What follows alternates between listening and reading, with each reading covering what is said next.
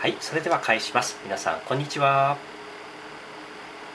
はい一般社団法人シェアプレミジネススクール代表理事の中山忠です。今回ですね79回目の定例講義の中上級編ということでティール組織をテーマにお話をしたいと思います。こちら一部の方にはですね事前に一部お話をしたことがあったかと思いますが今回体系立てて全体像をお伝えしてそして具体的にどういうふうにこれを実行していけばいいのか、まあ、そのお話をしたいなと思っています。特にこれはですね、まあ、うちはもう社員がたくさんいるので自社内で実行することにしたいと思ってるんですけど、まあ、自分のところではそんなに大きい規模の組織は作らないという方も多いと思うんです、ま、そういう場合どういう意味で役に立つのかっていうとまさにご支援先ですよね。特にコンサルタントのような仕事をされてる方とか、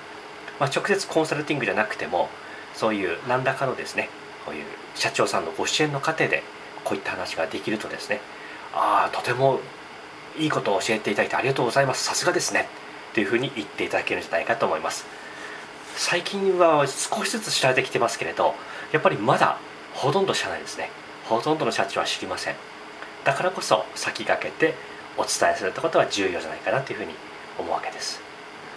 はい。では実際に話に入っていきたいと思いますが参考文献としましてはこうしたのティール組織というですね今年の頭2月ぐらいだったでしょうかに出た本があります。いやもう本当にですね出たのが2月なんですよね今年の。もう結構ネットを見るともうその前から海外の文献をもとに導入をしてたっていうところもですね日本でもちらほらとあったりします、はい、結構パッと見たところティールって言われても何の意味かわからないと思うので、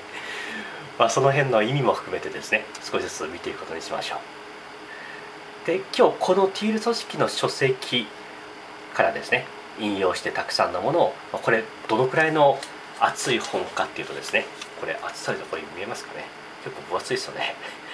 結構な分厚さなんですよね。はいページ数でいうとなんと600ページぐらいあります。企業のバイブルの2倍ぐらいあるという読むだけでも死にそうになると思います。で、えー、それをいきなり読むのは大変だと思いますけど全体像を理解した上で読むとスッと入ってくると思いますので、まあ、これですね今日の内容で全て理解できるっていうわけじゃなく大枠を理解できると。大枠の設計の仕方が理解できるという内容にしてますので基本的にはですね詳細は書籍の方で確認いただきたいと思います。また先日ですねこれは BMD の講師の多田さんの方から教えていただいて、えこういうですね実際の著者が書かれ解説された動画があるっていうふうなこと。私もこれ全部見られてるわけじゃないんですが一部分ですね飛ばし見してみました、まあ、結構ですね要点を書いて解説されていますのでこれもですね、まあ、90分ぐらいあるわけですけれど、まあ、今日のこの講義よりも長いと。ですが非常に参考になると思います。実際の本の著者そのものがですね実際に解説するものです、はい、これもよかったら終わった後に見ていただけたらと思います、まあ、こういったちょっと長めのものをご覧になる前に今日はですね重要な箇所と実際にこの本の中ではどうしても大企業が中心の例として出てきています。ですので今日はですねその中小企業ではどういうふうに本当にできるんだろうかなっていうところも含めて私のですね。私のフィルターを通してどう役立てていけるのかという話にしたいと思います。そしてそれをですね今まさに実践している方がどなたなのかっていうと最近年始に入ってからですね今年に入ってから非常に話題話題として出させていただいている GC ストーリーっていう会社さんの社長さんですね、はい、これは日本で働きがいのあるラン会社ランキングというところで直近ですと第3位でしょうかね。ちょっと前まで4位でした。なので上がっていると。去年一昨年は5位だったと思いますのでどんどん上がってるっていうような方だと思いますね、でこれって本当にいろんな企業さんこの会社のですね規模別で計測こういうふうなランキングがあるんですが、まあ、この下の方を見ていただくとですね皆さんもよく知るダイレクト出版とかあると思います、あ結構ダイレクト出版さんも相当な有料企業さんですし相当伸びてる会社さんであることは皆さんもよくわかると思うんです。がそういったですねこういうまさに中小企業の中でも有名な会社の中でもこういう働きがいがあるかどうかっていう点でいうともう本当にトップの会社さんなんですね。で女性部門では1位になられています。なので私はその社長さんとやっぱり年始から相当ご一緒してますしあの何度か話題に出させていただいている北極老人ってですね 怪しいまあ中身は怪しくないですけど怪しそうに見える勉強会にも一緒に参加したり、まあ、皇居のご奉仕にも一緒に行ったりしながら、まあ、そういう場でずっとですねこういうティール組織をどう生かしていくのかなんかっていうことも実例をもとに話題としてお聞きしながらですね学んできました、はい。まあ、年商でいうと10億10億から20億ぐらいの会社さんで社員数でいうと100人ぐらいの会社さんですね。はい、はい、本に載ってる例でいうと大体数千名から数万人。このティール組織っていうのはなんか事前の案内見ると小さい規模じゃないとできないじゃないかっていうふうに思った人もいると思うんです。実はそうじゃなくてですね数千人から数万人組織でやってるんですね。で先に言ってしまうとこの問題がですね複雑な会社ほどティール組織は必要で問題がシンプルな会社ほどこれは従来型のピラミッドの方がいいっていう考えのようなんですね。なんで問題の複雑さで言ったら大企業と中小企業でどっちが複雑かっていうと中小企業の方が複雑ですよね。大企業の方が本当にリソースとか余力があるので実はシンプルであると。ただ大企業の方が実は本当はピラミッドの方がいいわけですけどむしろ人数が少なくなるほど複雑なのでそっちはティールの方がいいっていうふうな、まあ、そんなふうな感覚を私も今持っているところですね。もちろんそれがじゃあ大企業だとピラミッドにしなきゃいけないかっていうとそうじゃなくそこでティールを導入するともっと爆発的な業績をもたらしてしまうというふうなわけです、はい。まあ、今日はですねこの本の内容はもちろんなんですがやっぱり日頃西坂さんとディスカッションしている内容をもとに私の中でこのより掘り下げた内容という観点でお話をしていきましょう。はい、じゃあそもそも今従来型の組織っていうんでしょうか、まあ、ピラミッド型の組織ですね。階層構造がある組織、まあ、それとの比較っていう形でこのティール組織をお話にしてるわけですけどそもそもこれっていけないことなのかどうかっていうふうな話したわけですね、まあ、こういうトップがいてトップのもとに役員がいて事業部長がいてそして部門があって課があってチームメンバーがいるっていうふうなそういうふうなですね構造です。ピラミッド型の組織図です、はい。まあ、これ細かくは省略しますけどオレンジ型の組織っていうふうなですね観点で書籍書籍では書かれています。はい。あんまりそこは気にしなくていいですけど本読む時には非常にこの色とかもですねイメージが湧きやすくなると思います、はい。まあ、これなんでいけないのかっていうような話なんですね、はい、で達成型組織の特徴というのはどういうものがあるのかっていうとまさにですね評価基準があるっていうふうなところが特徴的なところですね、はい、基準ってものがあります、はい、でその基準に従って上を目指すっていう風な構造になってるわけですね。人事評価制度があってそしてこの会社でいいことは評価されることはこれです。こういうことやったら評価されます。だからその評価を勝ち取るために頑張ってくださいね。っていうのが通常の組織運営の仕方ですね。で自社でもそれは今もやっています。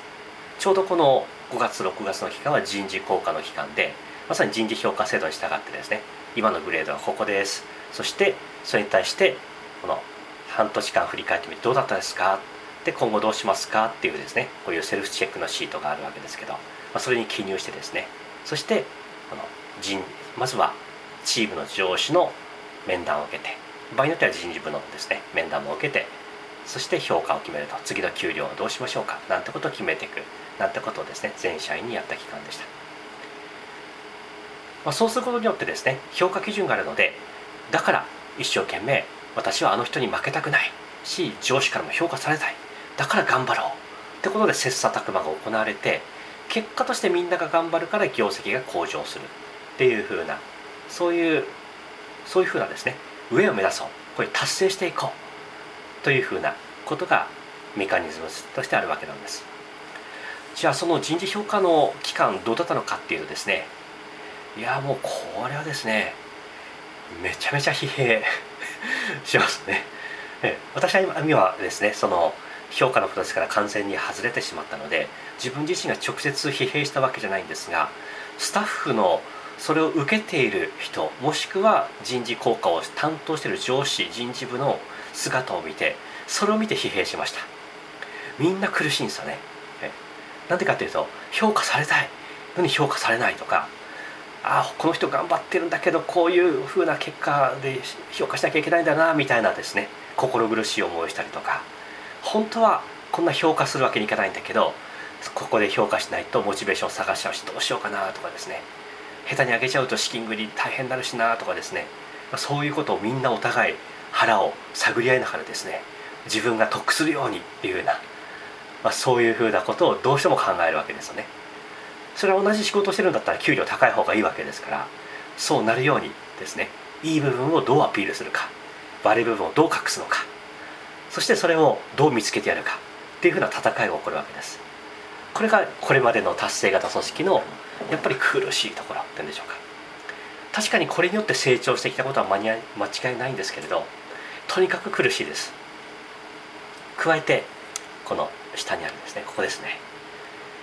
評価の基準ってものがあるので評価されることしかやらなくなるわけです。もちろんですね人間良心ってものがありますから困ってるスタッフがいたらですねそれを助けてやるっていうふうなこともあるかもしれません。ただそんなことしてもそれが他のスタッフを助けてあげるってことが評価の対象にならなかったらですねどんなに助けても給料って上がらないわけですね、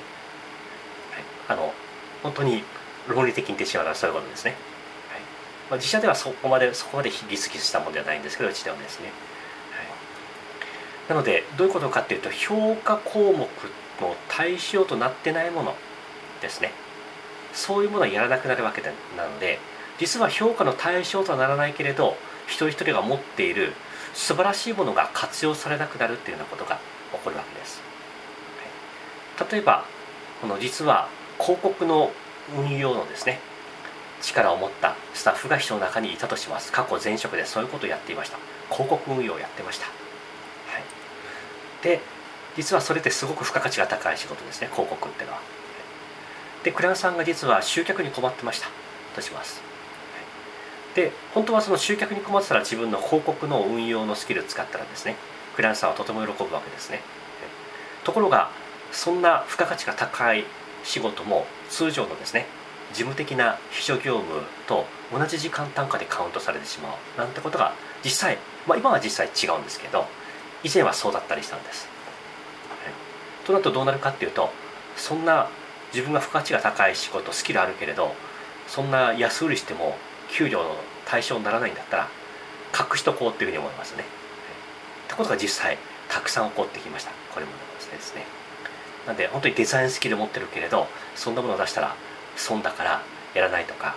前職で培った貴重なデータベースを持っていて今それ使ったら会社のですね集客に役立つと思っていても評価の対象にならないからやらないってことになります、まあ、そういう場面が本当にたくさんこれまでも自社内でも見てきてですねああ本当にこれどうしたもんかなというふうにやっぱり思ってきたわけなんです。なのでそういうものを見つけたらですね是非それを商品化しましょう。っていうふうに私の方で言ってあもうじゃあそれ企画書作ってくださいよ。みたいな感じでやるわけですけど、まあ、そういうことを全員にやったらですねやっぱりキリがないわけですね。発掘しようがないわけなんですね。という限界にぶち当たって私も疲弊してしまって結局はやれないっていうようなことがこれまでの実情でした、まあ、こういう限界があるわけなんです、まあ、本当にですねこういう図で表現するとこんな風なですね対立が起こってるっていうのが通常の組織になるわけです。さっきの人事効果の時もそうですし基本的に上司はですね部下が言う通りにやってくれないっていうふうに切れるようなことはたくさんあります、はい、逆にですね言うこと聞かないって言われても部下から見るとですねいやそんな上司はみんな細かいこと分かってるからいいですけど私たちは情報の一部しか分かんないんですよ。そんな一部の情報しか分かんない中でどうやってこれやれやれって言うんですかっていうふうな対立が生まれるわけですね。はい、あとは何かですねこのさっきみたいなスタッフが隠れた能力を持ってるなんてことをした時にそういうのは全部ですね上司は全社員のこと。例えばこれが10人の組織だとしたら10人全員に対してですねそういうことやらないとさっきの問題は解決しないわけです。ってことはどうなるかっていうとめちゃめちゃ忙しくなりますね。上司は対10人に対して一人一人の可能性を発揮させるためにどうしたらいいのかなんてことを考えたらめちゃめちゃ忙しくなるわけです。頑張っても限界があるわけですね。ということで上司はめちゃめちゃ忙しくなります。権限がそういう権限はあるけどめちゃめちゃ上司は忙しくなると。逆に部下から見ると自分って本当はこういう能力を持ってるけれどこんなことをやりたいっていうふうに今言ったら上司も忙しいし仕事の邪魔したら申し訳ないしなんていうふうに思ったりするわけです、まあ、そういう遠慮の気持ちであるわけですね。こうしたらきっと会社良くなる。で改善提案を申し上げたい。それを10人が全員ですね上司に言ったら上司はパンクします。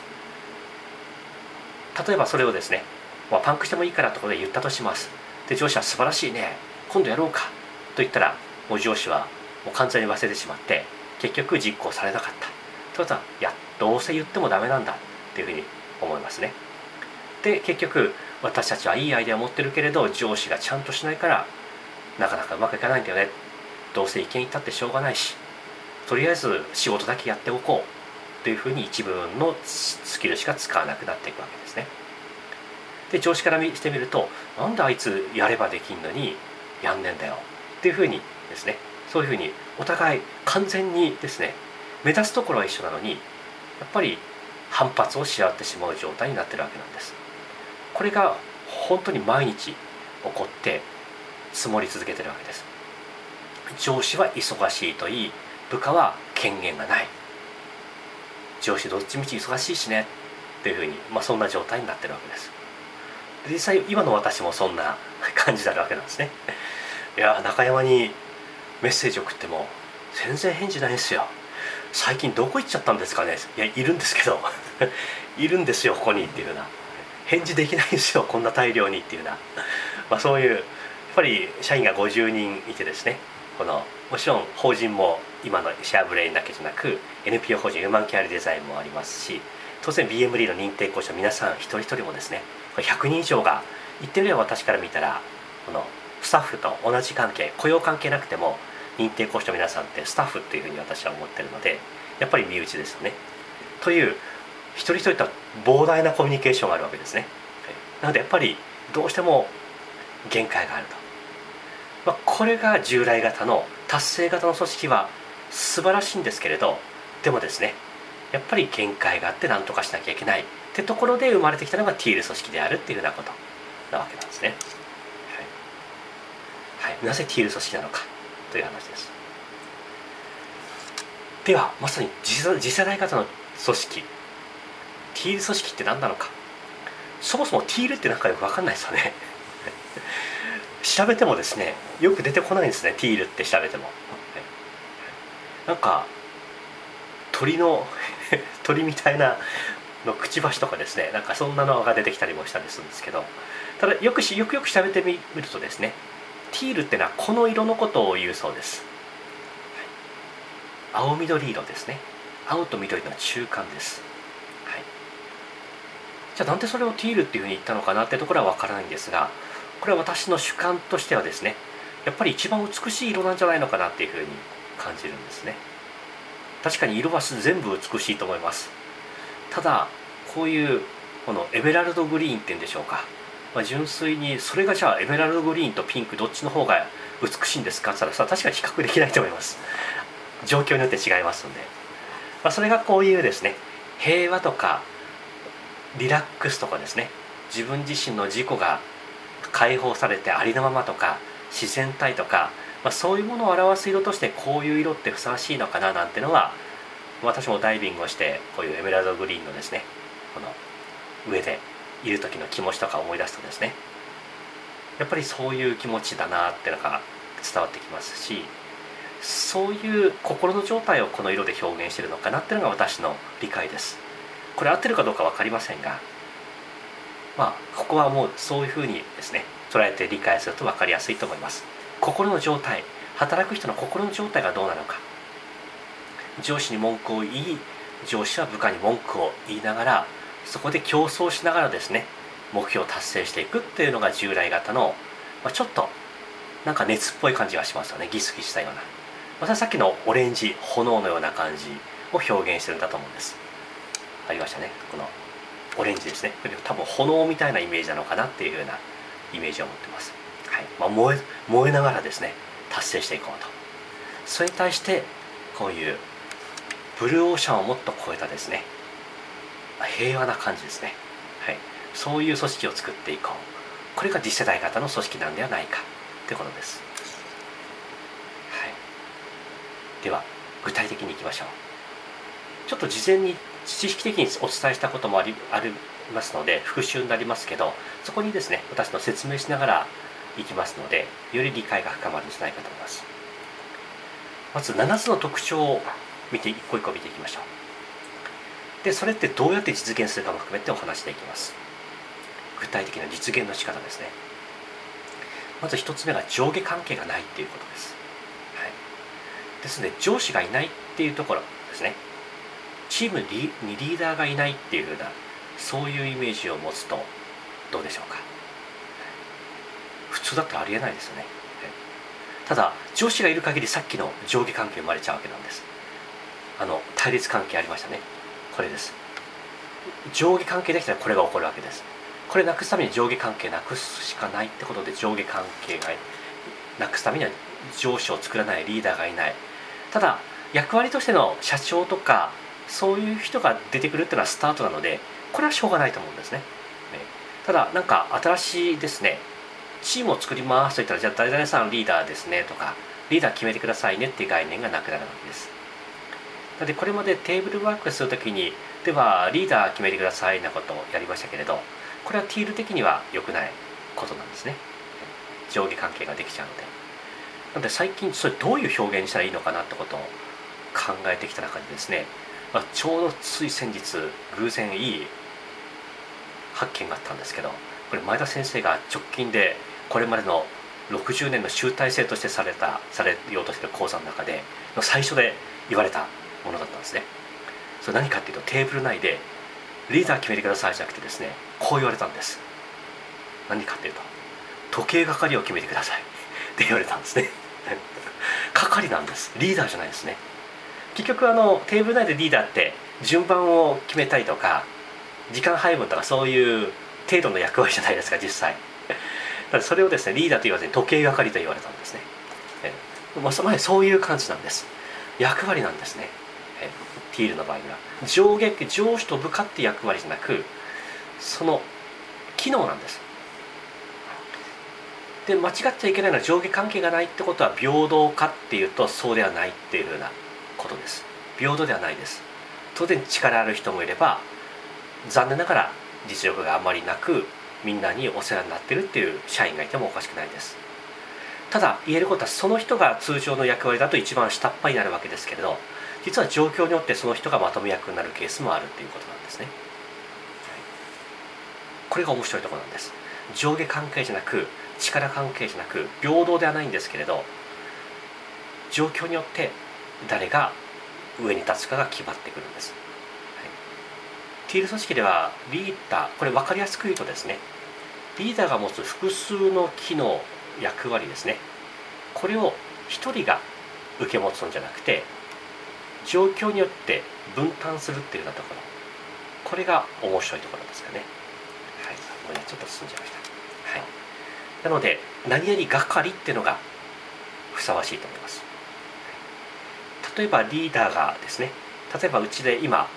このまさにこの人事効果の期間もいろんなですねチェック項目がありました。である例えば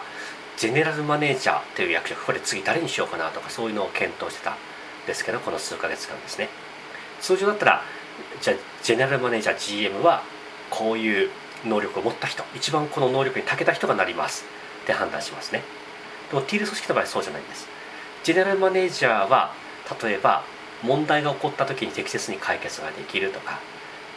上チーム間とかあるいは同僚上下関係がある中でこういうですね喧嘩があった時にこういうコミュニケーションを図るとかクレームが起こった時にはこういうふうな解決の仕方をして問題解決に当たるとかですね、まあ、そういういろんな能力があるわけなんです。新人をゼロからオフ JT でも教育できる OJT で教育できるとかいろんなのがあるわけです。これが全部できて初めて GM になるってところじゃなく GM にそういう機能があるんだったらじゃあこの部分誰々さんやった方がいいんじゃない？ってそういうふうになっていくわけなんです、はい、だってじゃああなたこの問題解決は得意じゃないけどコミュニケーションに長けてるからこの私のクレーム対応は誰々さんお願いね。私じゃあ代わりにこっちの問題解決か仕組み作りマニュアル化やるんでとかですね。なんかそんな感じの役割分担になっていくんです。学校でいうところの生き物の飼育係とか宿題集め係とかですね。あとはいろいろありますよね。何でもう忘れちゃいましたけど給食係的なとかですね。で場合によってはそういうものも交代してやるなんてこともあるかもしれません。これがこのティールのまず一番最初の特徴です。続いて2つ目。人事異動がない、これもすごいですよね。達成型組織従来の組織では人事部がもしくは上司が移動を決めます。この人こっちに行った方がいいんじゃないかな。ちょっとあの人と喧嘩してて本当にこのまま行ったら辞めちゃうかもしれないから移動させようみたいなので人事部からですね事例を出す、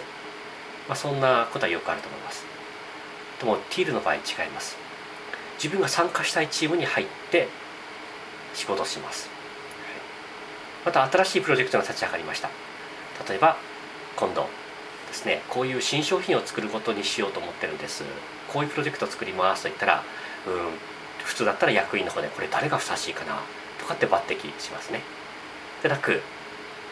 こういうのやりますと言ったらですねやりたかったら入る。っていうふうな感じなんです、はい、で辞めたくなったら辞める。もちろんですねそれはあのいろいろとですね、まあ、これっていうのは承認は実際不要なんですけれど実際はですね勝手にあまりにも勝手にやりすぎると輪が乱れることもあるのでちょっとした後でできますけれどルールってものがあったりします。ただ言えることは承認が不要であるってことなんです、あの私はここに入ってもいいでしょうかっていうふうに普通聞きますよね、で上司がいいですよと言って初めて入れるのが普通です、でもそれが不要なんです。入りたいですと言ってチームメンバーがそれ別にチームメンバーってのは決定権意思決定権があるわけじゃないですね。別に上司じゃないので。みんないいよと言ったら入れると。でその時にじゃあそれ誰が決めるのかって言ったらえそれを承認する係っていうのを決めておいてそういう人がいいと言ったらいいっていうふうなんですね。そういうルールとかも全部自分たちで決めるっていうようなことになるわけなんです、はい、これすごいことですよね。はい、3つ目人材採用です。達成型組織では人事部が求人を行い採用して配置すると。ティール組織では、まあ、人事部があることも実際は人事部ってないこともあります。多いですね。ティール組織は人事部が存在しない、仮にあったとしてもですねじゃあこの人をこのチームに配置しようとかではないわけです。あくまでチームのメンバーが採用するんです。その人と会ってですねこの人ダメですね。うちに合わないですね。今度チームメンバーが判断すると。これまでの組織でそれやったら問題になりますよね。じゃあ誰々さん新人来たのでじゃあ、うん、この人は教育のためにこの事業部に入れよう。と言った時にですねチームメンバーが「いやいりません」とか言って。それ困りましたね結構。もうティール組織はそれが大切なんです。やっぱり一緒に働きたくない人と働きたくないのでっていうことなんですね。あの自分が働きたいと言っても他の人が働きたくないって言ったらそれは入れないっていうのはあります、はい、じゃあどうやって決めるかっていうのはそれはこれもですねルールがあるわけですけどちょっとこれ後で出てきます。で面白いのは自分たちで自由に採用しても良いっていうふうなことですね。しかも承認がいらない。これ結構すごいですよね。人手不足ですと言ったら普通はどう人事部とか相談しますよね。結構忙しいですね。じゃあ採用しようか。じゃあ求人出して取ってしまうと、はい、実はこれあのうちでも行われててですねあの私も承認したつもり全くないんですけどまあ、財務部がですね非常に忙しかった時期があるんですね。このままだとちょっとパンクしてしまうと。ということで、まあ、財務部の石原というスタッフが福岡に住んでるんですがちょうど地元でですね、まあ、何らかのきっかけで出会った会計事務所で出産をきっかけに辞める予定の子育てをきっかけに辞める予定の人がいるってことが分かったと。でその人に声かけてで、えー、一緒に仕事しましょうって言ってですね。で今実はかなり即戦力として仕事してくれてたりします、ただ面接はもちろんしてないですし採用の選考があったかどうかも私知らないですね。多分なか後後付けじゃないかなっていうふうに思います、まあ、それ、えっと、私も別に全く気にしないですしそれが実は一番ですね在宅勤務のを広げていく上では一番やりやすい方法だななんてのはそれ見て実感したんですよね。なんでかって言ったら身の回りで一緒に働きたい人に声かけて一緒に働いてもらった方がそれはいいので、はい、もちろんそれでですね実際一緒に働いてみたらよくなかったなんてこともあるかもしれないですけど、まあ、それはそれで問題になるかもしれませんけどそれは自己責任ってことになりますよね。あの一番ややこしいのはそういうプロセスがあったとしてで人事部が採用したとしますよね。で人事部がいいっていうふうに判断して人事部が配配置を今日、まあ、ほぼ人事部の指示に従って配置させられたら結局人事部があの時ああいうふうに配置したからいけないんだっていうふうに問題を外にですね出す理由が作れちゃうわけなんです。そうすると自己責任じゃなく他人の責任ってことで他人への文句っていうふうなんですね。人間ってのは弱いものなのでそういう 理由を作り始めてしまうわけです。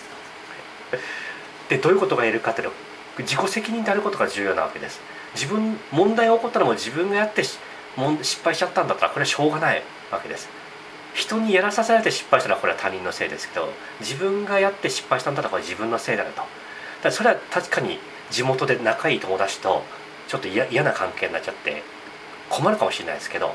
次どうしようかなっていうふうに本気で考えますよね。同じように同じようなことがあって地元で採用する時もあの時ああいうことがあったから今度はこういうことを気をつけようというふうに思うわけです。これが本当の意味の成長につながるわけですね。でこれってもともと評価基準にはなかったものだと思うんです。自分が上になろうと思ったらあの人材採用能力なんていう項目なかったですよね。こういう経験通じて本来のの本来の自分が課せられた仕事以上の能力を高めていくことになるわけです、これ3つ目です。4つ目人事評価給料どうするのかと。達成型組織では人事評価制度に基づいて給与制度に基づいて撮影が行われます。はい、かなりギスギスしたものですね。評価する側も評価される側もムカつくという ですね。人間なので今社内でも言葉には出していかなくてもみんなそんな思いだろうなと思ってですね私は非常に心が苦しいんですね。本当に心苦しいですこれは。ところがティール組織では自己申告して自分で決めます。これすごいですよね。確かに人事評価制度でもなってはいいわけなんですけどそれを今までは最終評価は上司人事部がしました。ところが自分が決めるんですね。自分が最終判断するんです、はい、でこれいろんなやり方があって会社によってですね。あの評価のこの人事評価の人事部じゃないんです。査定を行う委員会ってものを作ってそこがですね全員のそういう評価ってものを見た上で助言を行うってこともあるようです。助言ですね。ただこれが面白いことで助言アドバイスしすぎなくてその通りにしなくてもいいっていうふうなことなんです、これ面白いですよね。評価の委員会は客観的なアドバイスをするだけであって意思決定する場じゃないんです。人事部は客観的な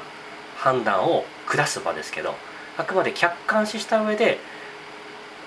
あ誰々さんはこういうふうな達成をした上でこういうふうな自己評価をしているようですね。だとしたらどう思いますか？とかそういうふうなことを言うんでしょうね実際。直接見たことがあるわけじゃないですけど多分そういうふうにやると思うんです。ただあくまでこれは参考材料なので従わなくてもいいですよっていうふうに言ってで自分で決めるってことになります、はい。はい、ただですねそういうで例えばそういうアドバイスがあったけれどそれを超えて自分の給料を高めたとします。高い給料にしたとします。ただもしそうした場合にはですねそれそういう情報ってみんなも知ってるのでその金額に見合う仕事をしているってことをその翌と半年とか翌年に証明する必要があります。で実際証明できなかったらですね下げてくださいっていうふうなことを自らですね、まあ、言うようになっていくっていうふうなわけです。まさにこれって生態系のようなイメージがあると思うんですね、はい、本当に勝手に機能する本当に生態系みたいなイメージですか？人事評価制度は機械メカニック的なものだとしたらこの仕組みはですね本当に生物の自然の営みのようなですね、まあ、そんなイメージでしょうね。当然のことはこれでじゃあ全員がいい評価してで会社のキャッシュフローを超えるようなですね給料みんな例えば全員が自分1億欲しいみたいな ことを言ってですね絶対その原資ないだろうみたいになったらそれ困るわけじゃないですか。まあそれは全員がどういう給料を申告してるかってことを言ってですねその合計金額がこうなってると。でそれやったら会社ってこうなって潰れちゃうですよ。なんてことをもちろん見せるわけです。そういうことを見せた上で正しい意思決定を一人一人がしましょうよっていうふうに言うわけなんですね、はい。はい。まあ、そうするとその会社に見合った適正な労働分配率の範囲内でですねやんなきゃいけないっていうそうしないとどんなに自分が今給料もらっても来年会社がなくなっちゃったら来年の給料ないわけですからね。っていう判断が一人が一人ができるようになっていくわけです、はい、5番目。購買です。達成型組織では上司に相談したり倫理を上げて通ったら購入します。っていう組織。これすごいですね。誰でもいくらでも使って購入することができる。これすごいですね。あのパソコン新しいの欲しいんですけどそしたら「なんでこの間買ったばっかりだろう」ってなります。でも言ってみれば欲しいと思ったら買えるわけですね、はい、iPhone の10が出ましたと「あ欲しいっすね。経費で買っていいっすか?」みたいなですね「ダメだよそんなの」みたいなこと。欲しいから買う。なんてこともできちゃうわけです、はい、ただですねここであの一つこれ後でも最後にまとめがあるんですけどその購入に関して専門知識がある人とその購入によって影響を受ける人の助言を求めることは必要であるっていうふうなことはやっぱり置いとくことが重要そうです。欲しいから即買うっていうふうな感じじゃなくこれあの助言を受けるっていうプロセスが必要であると。なんで例えばパソコンパソコンについてパソコン買いたいと言ったらですねじゃあパソコンについて一番詳しい人って誰なのかっていうふうなこれこういうのをルールとして決めるのかもしくはそういうですね人を探して。まあちょっとこれルールを決めなきゃいけないと思うんですけどその運用上はですね、はい、そういう人の助言を求めると。果たして今買うことは得策なんでしょうか？それとも1年待った方がいいんでしょうか？半年待った方がいいんでしょうか？とかですね。また購入によって影響を受ける人っていうのは例えばチームに予算があるとしたら例えばそれ買うことによって本当は新商品開発のために必要な投資ができなくなる可能性があるわけです、まあ、そういうことがあったらその影響を受ける人の助言を求める必要があるというようなことになるわけです、ただ言えることは助言を受けたからといって助言の通りにしなくてもいいっていうわけなんです。もちろんこれはそういう意思決定したって事実はみんながしてるのでじゃあそれを買ったことに対して本当にリターンを得たのかってことは後で証明しなきゃいけないわけです。で証明しなかったらですねあのこれは次に同じようなことをしようとしてもできなくなってしまうっていうわけですし証明するために頑張るわけですね。頑張るってことは本来自分が努力しようと思った以上のことをやる可能性も出てくるわけです。これやっぱり本人を成長させるわけです、はい、6番目売上目標。達成型組織では経営計画に基づいて上から部門チーム別の目標が課せられると。そしてそれをもとに個人目標が決められるっていうわけです、まあ、今日タイトルにあったアメバ系稲森さんのですねまさに JAL をさあのあの JAL を再生させたですねアメバ系です。もうとんでもない究極の経営手法だと私は実感しています。アメバ系こそが究極の経営手法だろうと私もずっと思ってましたし前職のコンサルティング会社でも実行されていたものです。今日最初に話した GC ストーリーさんでもこれ完璧に導入されています。もうチームの目標が決まっていて個人の目標が決まっていてですね日時決算が行われてるんですね。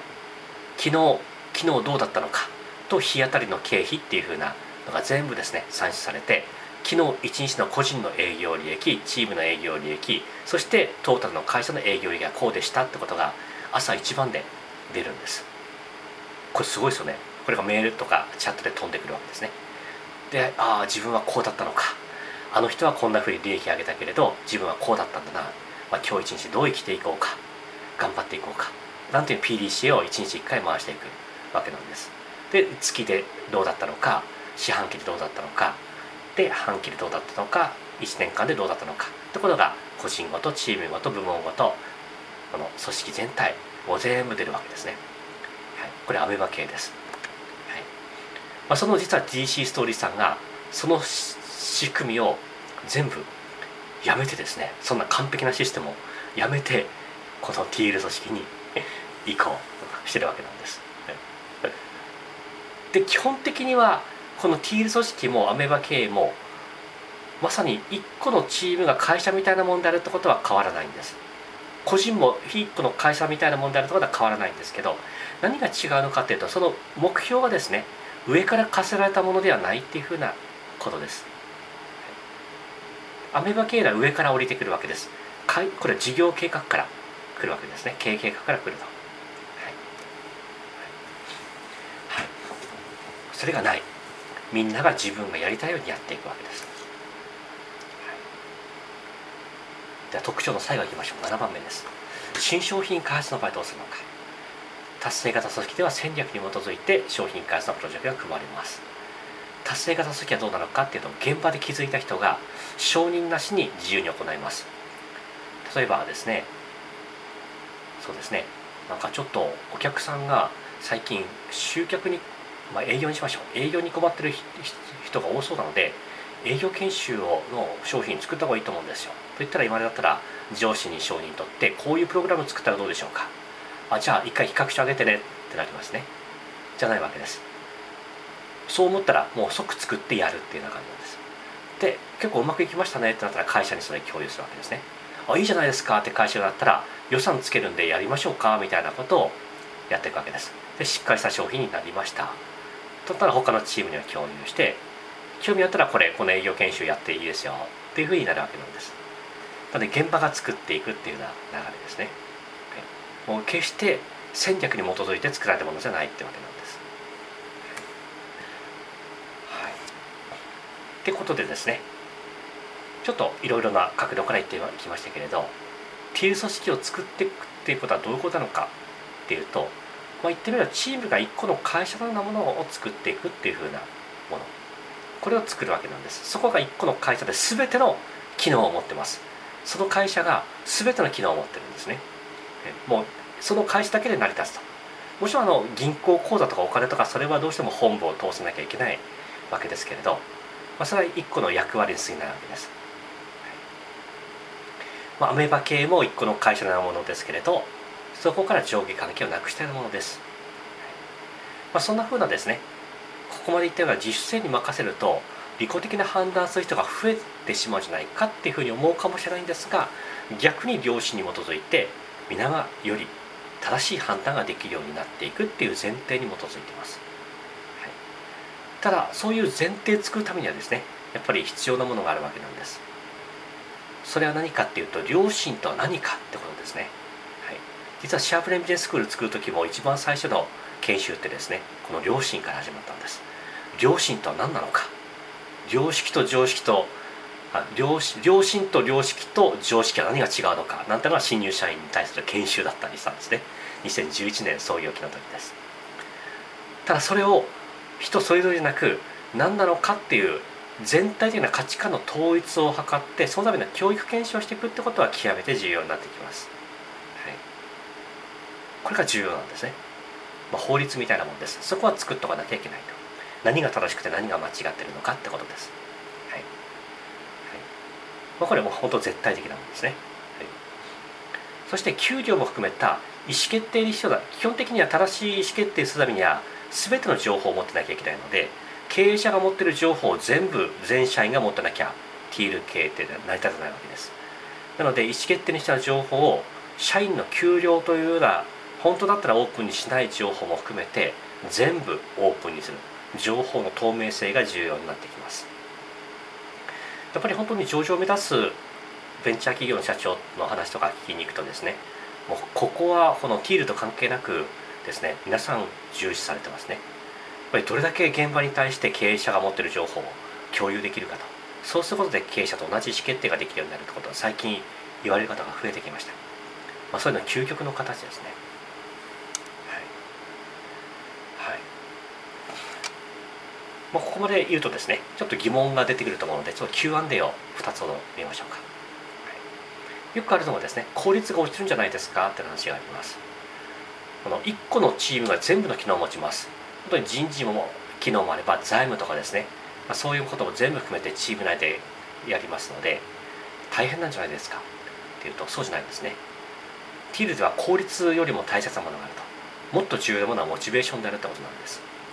この上から従わさせられるんじゃなくて自分たちで全部決めてやってるというあり方の方がもっと重要であるということですね、はい、効率よりもモチベーションですね。2つ目の疑問です。業績が悪化するような場合があります。どうしてもありえますね。そんな時にこのそういう時こそトップがリーダーシップを取って改革に取り組まなければいけないんじゃないでしょうか。なんて話もあります。そうじゃないと船が沈んじゃうっていうふうなところですね。ところが現実的には改革のための突破口糸口になるってものは現場にあります。現場で実務にやってるスタッフの方がそこは詳しいわけなんですね、まあ、そういう種をですねより早期に発見するためには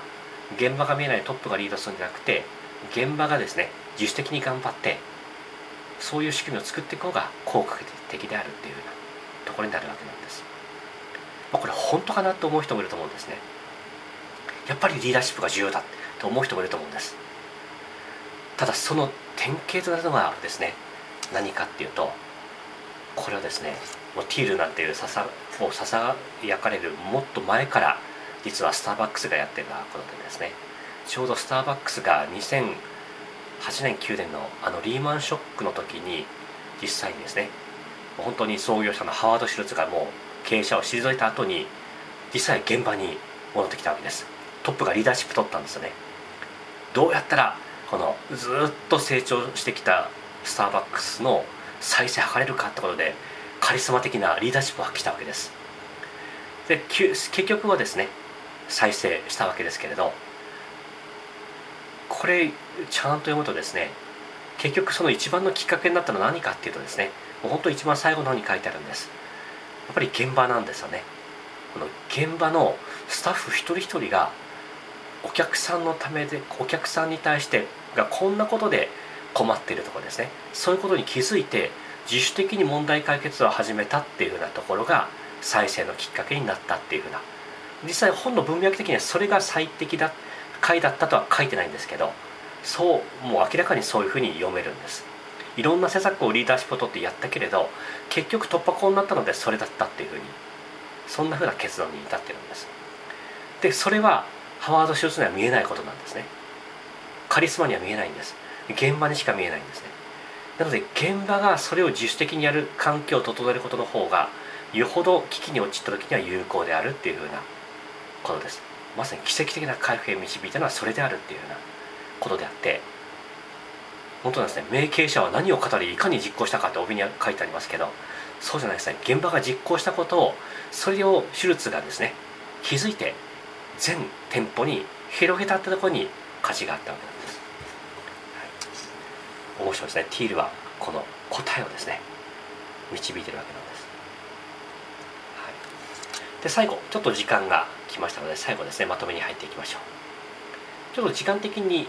今日お話できなかったんですけど重要なことティールには3つあるんですね。そこに赤文字である自主経営全体性存在目的っていうですね。これ3つのキーワードがあります。これの動画でさっき紹介した動画ではこれこうそういうその文脈で解説されているので興味あったらそれを見る方が分かりやすいと思います。ただ今日はですね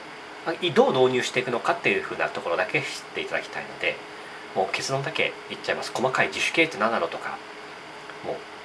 本当は理解しなきゃいけないんですけどどう導入していくのかっていうふうなことを考えた時に必要なものとしてこの3つの観点からお話していきます。まずこの自主経営ってところは何なのかという助助言プロセスってことを作る必要があると。つまりこの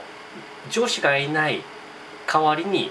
どうやって重要な意思決定していくのかっていうと助言プロセスがあるっていうなわけです。この助言をもって大きな意思決定は助言を求める必要があるってことなんです。それはそのそれによって影響を受ける人もしくは専門知識を持った人の助言を受ける必要がある。ただし従う必要はないっていうことですね。また紛争解決のメカニズムってものもあります。スタッフ間で喧嘩が起こりました。といった場合通常は上司が間に入って解決しますよね。これも同じように上司がいないので基本的にはお互いが自力で解決する努力をするわけです。ただ解決しない場合はそれを解決するための委員会みたいなものを作ってですね。その中で客観的なアドバイスをします。ただしそれは強制するものではないっていうことなんです。通だったらあなたはこうした方がいいんじゃないここがいけないんだよとかですね、まあ、そういうふうに言いますよね、まあ、そういうことじゃないわけなんです。そういうふうなこともあるかもしれないけれど、まあ、それを実行するかどうかはお任せしますね。っていうようなそういうふうな感じですね。はい。であとはですねこれ人事評価ですね。給料です。給料についてはですねどうするかっていうと、まあ、さっきお話した通りに、まあ、自己申告。であとはチーム内で決めていくっていう話し合いで決めていく。っていうふうなところになります、で2つ目。重要な2つ目全体性です。これについて4つあります、はい、ちょっとこれ細かいことたくさんあるんですけどもはしょっていっちゃいましたね。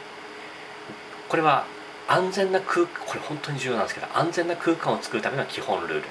ということで基本的には何でもかんでもやってもいいわけなんです、逆に何でもやってもいいっていうことを本心からそう思ってやらないと自分こんなこと言ったらダメなんじゃないか否定されるんじゃないかっていうふうになっちゃいますよね。なんでそうじゃないですよ。本当に思ったことは本当に表現していいんですよやっていいんですよチャレンジいいんですよっていうそういう空間作っておくってことでこれは価値観を明文化することによってそういう土壌を作っておくってことですね。遠慮しない文化です。言いたいことが言える文化。またそういうことをしやすくためのオフィスとかの内装とかですね服装とか働き方とかもう自分たちのチームのカラーに合わせて自分たちで決めるっていうことです、とオンボーディングプロセス。これは入社時にまさにそういう価値観を醸成するための初期研修のプロセス。これは非常に重要になってくるってことですね。これうちですとですねまさにこれは無意識レベルでやってきたことではあるんですけど実はもう本当に相当長い期間のこれがオフ JT があるんですね。まずはオフ JT でですね導入的な会社の価値観とかこの働き方とかですね、まあ、そういうことをメール講座のような形でもちろん動画とかそういうのが送られてくるわけですけどそういうのでですね学んでいくわけです。そして課題を提出すると。それが終わったら在宅所検定というですね、まあ、まずは3級という30日間のですねほぼ1日に1回送られてきて課題提出があるっていうのはそういうようなものがあってその過程でスキルのトレーニングなんですけど基本的に価値観働在宅勤務で働くってどういうことなのかっていうふうなあり方をですね共有していくなんてことやります。なので基本的にこれをやってるので配属された瞬間にですねもう本当に即戦力になっていって打ち解けていくっていうようなことになるわけです、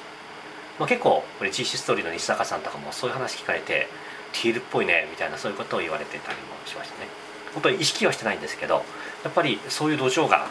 うちにあるんじゃないかっていうのはそれで教えていただいたっていうようなことではあるわけなんです。あとこれですねあの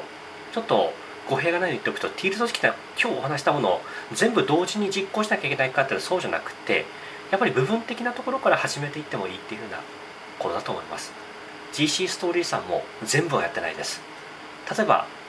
基本的にここまでのようなことやってるんですけど人事人事評価制度はどうしようかなってだからまだですね、えー、と人事部の方でされていてどうしようかなってなこともこの間言われたりもしました。ただずっとですねそれなくそうかなんてことはずっと 言われてましたね、は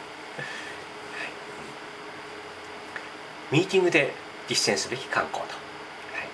これも実は最近私たちが直近でやってるのでお気づきの人もいるかと思います。やっぱりですねミーティングするとエゴが出てしまいます、はい、自分にとって得になるようなですね意見が出てしまうことがありますね。なんでそうじゃないってことで開始時に一体感を持たせるような工夫ってことで、まあ、最近では定例講義とかですね定例会の前とかあとは社内のミーティングの前とかは一体感を持つみたいなですねああいうのやってますけど実はこれは重要だったりするわけです。でもしですねこの人自分中心の発言とか誰かを攻撃するような個人攻撃の発言があった時にどういうルールを作るかなんていうふうなですねことを決めておく必要もあります、まあ、一つ例としてはなんかその時ですね何か鐘とか鈴の音を鳴らしてですね。でその音もう音差でもいいですね。音差が鳴ってる間ですね。その間私たちは何のために働いてるんだろうか。ってことを全員が自問自答する。なんていうのはそういう仕組みを作ってる会社もあるようです、はい、でそれもですね鐘鳴らす係っていうのを決めとくそうなんです、はい、その人があこの人エゴを出したなしたらチーンって鳴らすわけですね。でその瞬間全員私たちは何のためにこの活動をやってるんだろうか。でその音が消えるまで問いかけるまあ、そういう仕組みです、はい、最後存在目的です。採用。組織の存在目的がこれ特に採用する時ですね。新規の採用する時っていうのはそのスタッフに本当に一緒にやっていくかどうかってことを判断する上でですね。やっぱり自分たちの使命感とか希望とか理念とか語る必要があるわけですね。でそういうことを語っていくってことは結局私たちで何のために働いてるのか何のためにこの会社が存在してるのかってことをですね実は採用を通じて探ることができる機会になってるっていうふうなわけなんです。なので実はチーム内で人事部が採用するんじゃなくてこのチームが採用する採用に関わるってことは非効率なんじゃなく実はですね非常に会社の前進につながるような価値観の醸成につながる機会になっている可能性があるっていうようなことでありティール組織の一つの機能になってるわけですね、はい、そしてさっきと少し重複するんですが誰も座らない椅子ミーティングっていうふうな考え方もあります。何なのかっていうとですねあのこれはの物理的な会議をですねのシーンを思い浮かべていただきたいんです。で座ってない誰も座ってない椅子ってものを設けておくんですね。そこは誰が座ってるかっていうと誰も座ってないんですけどまあ例えばさっきのエゴエゴ的な発言があったとします。と言った時にですねその椅子の方をみんなが向いてですねその椅子に誰も座ってないんですけどそこに座ってる人が想定したとしてそのミーティングのですねそのミーティングの途中に今やってるこのミーティングは組織の問題存在目的の達成に貢献してるんでしょうか貢献してしたんでしょうかっていうふうにですねその誰も座ってない椅子の人が言ってるっていうふうに想像するっていうようなことなんですね、まあ、さっきのあの鐘音差鳴らすのと似てるかもしれませんけれど、はい、上司がいない代わりに言ってみればそれがまさにですね上司に代わるまあ良心ですね。良い心の存在であると。上司に判断を求めるんじゃなくそういうものにですね判断を求めると。これは日頃最近お伝えしている真善美の世界じゃないかなというふうに思うんですね。あり方の領域でありこれが神であるわけですね。霊的な存在であると、はい、まさにそれがティールで目指しているものにあるわけなんですね。はい、はい、で最後ちょっと時間を押しましたからここで終わります。具体的にどう導入していくのかっていうふうな時にやっぱり鍵となるのはですね SNS をどう活用していくのかっていうふうなことになっていきます。やっぱり日頃ずっとみんながお互い顔を合わせてるわけじゃありませんのでましてや人数が多くなってくると自分のチームのことしか分かんなくなります。他のチームが何やってるかなんてことも分かんなくなります。なのでやっぱり全体するためには SNS ってものを作っていく必要があります。社内 SNS ですね。で例えばそこにはよくあるのが Facebook っていうふうなものがあって Facebook メッセンジャー Facebook グループとかあります、まあ、当社でも使っています。またチャットワークっていうものもあります。これも当社でも使っていてやっぱりそういうチームごとのチャットがあったりスレッドがあったりするわけですね、はい、で仕事する人がじゃあこれこの仕事には誰々さん入れた方がいいなと思ってそのチームリーダーがそのチそのチャットとかスレッドに招待して一緒にやっていきましょうというふうにやっていくのが通常の社内 SNS です。だこれがですねやっぱり従来型の従来型の組織なんですねこれが。達成型組織のやり方なんです。入れない限り入れてあげない限り入れないんですね。通常の SNS は。そうですよね。入れてあげない限り入れないんです。Facebook のグループは探し出して入れるのでティールっぽいところがあります。あれも検索して検索して自分が入りたいですと言ったら入れるわけですね。ただ現実的にはあれで社内センサー使えるかっていうと投稿を見落としてしまうので現実的には使えないですよね。現実的には。通知が来ないと基本的に。Facebook のアルゴリズムがあってそれに基づいて、えー、来る来ないになっちゃうので自然的な自然的なメカニズム有機的なメカニズムというよりは Facebook のメカニズムで機械的なメカニズムで判断されてしまうわけです、はい、なのでちょっと現実的には使えない。 Chatwork も使えないです、まあ、そんな中でですねこのちょっと細かいことは今日置いときましょう。この概念だけ今日は理解いただければ OK です。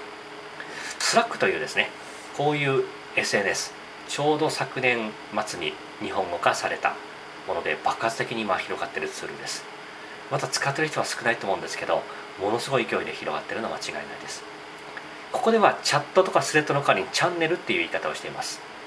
はい、なんでうちの会社の中でこういう人事部とか役員会とかですね。例えば他にも何々チームとかですね。あとは BMD のですね東京支部名古屋支部京都支部とかですね、まあ、そういうふうな感じのものがこういうチャンネルという形で作られるわけです。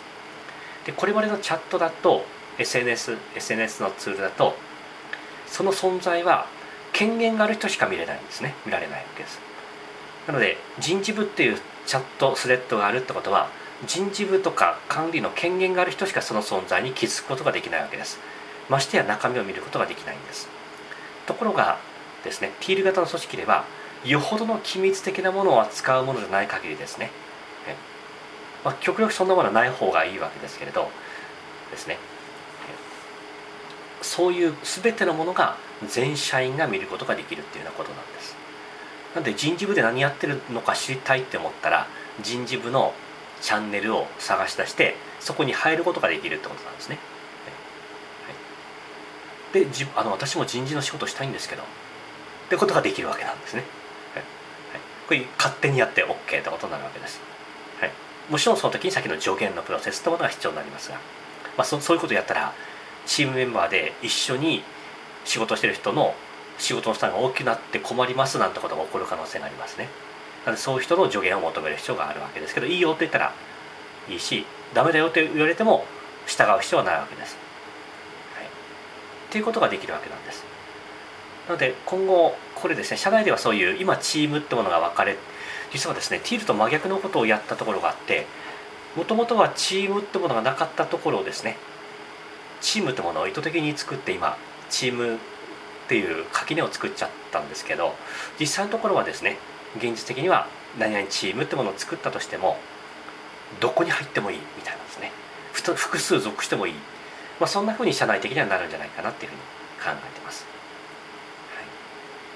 そうですね。一個に属さなきゃいけないなんていうルールは全くないわけです、はい、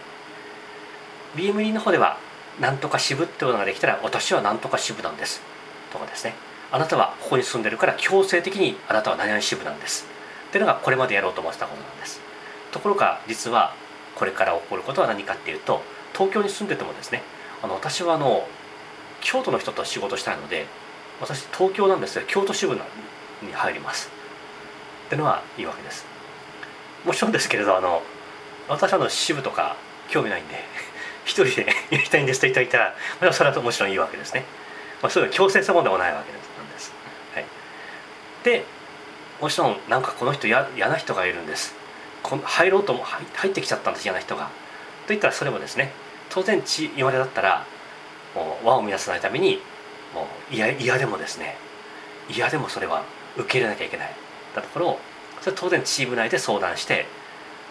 これは決めるってことができるわけです。でこれまでだったら多分ですね私とか役員とかに助言求めてあの人こういうことやったのであの除名してもいいでしょうか？みたいなそういうふうなのがこれまでの考え方ですね。でもティール組織の場合はそれを自分たちの判断でそういうことをやっていいってことになるわけなんです。その方がですね本当に本気で最適なことって何なのかっていうふうに考えると思うんですね、はい。はい、当然それで問題解決しない場合にはどうするかっていうとそれを解決するための知そういう問題を共有してじゃあそれを解決するための委員会を作りましょう。一時的な委員会ですね。作りましょう。ってことでその委員会の中で話し合われてじゃあこの場合こうした方がいいんじゃないですかってことを問題が起こっている方にお伝えして助言すると。でそれに従ってもいいし従わなくてもいいってことになるわけです。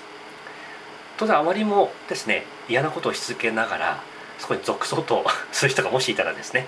それは言いにくいわけですから。自然発生的にいなくなることになると思うんですね。そういう浄化の自然浄化のプロセスってんでしょうかね。はい。あのそういうふうな仕組みが行われていくんじゃないかと思います。はい。ということで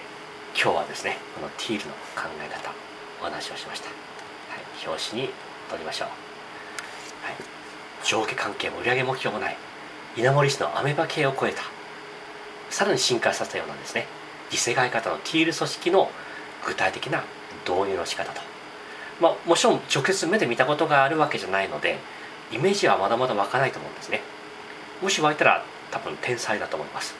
はい、分からない中でも分かるところからですね。これは私のまず SBC の社内では実行していることはもちろんのこと、まあ、BMD の組織の方でもですね段階的に導入をしていきたいなというふうに思っているのです、はい、そしてこれについて導入していくためのもちろん委員会みたいなものを立ち上げたいと思うので、まあ、その時はですね私が一方的に決めるんじゃなく、まあ、その中で決めていくなんていうふうにするといいのかなっていうふうに思いますね、まあ、まさにそれがティールってことになるわけです。はい。ということでちょっとですね10分近く7分ぐらいオーバーしちゃってすいませんでしたが理解が深まったとしたら嬉しく思っています。ご質問ある方がいらっしゃいましたら Facebook のグループもしくはサイボーズとかですね投稿いただけたらと思います。はい。それでは皆さんの全身につながることを願って終了したいと思います。お疲れ様でした。失礼します。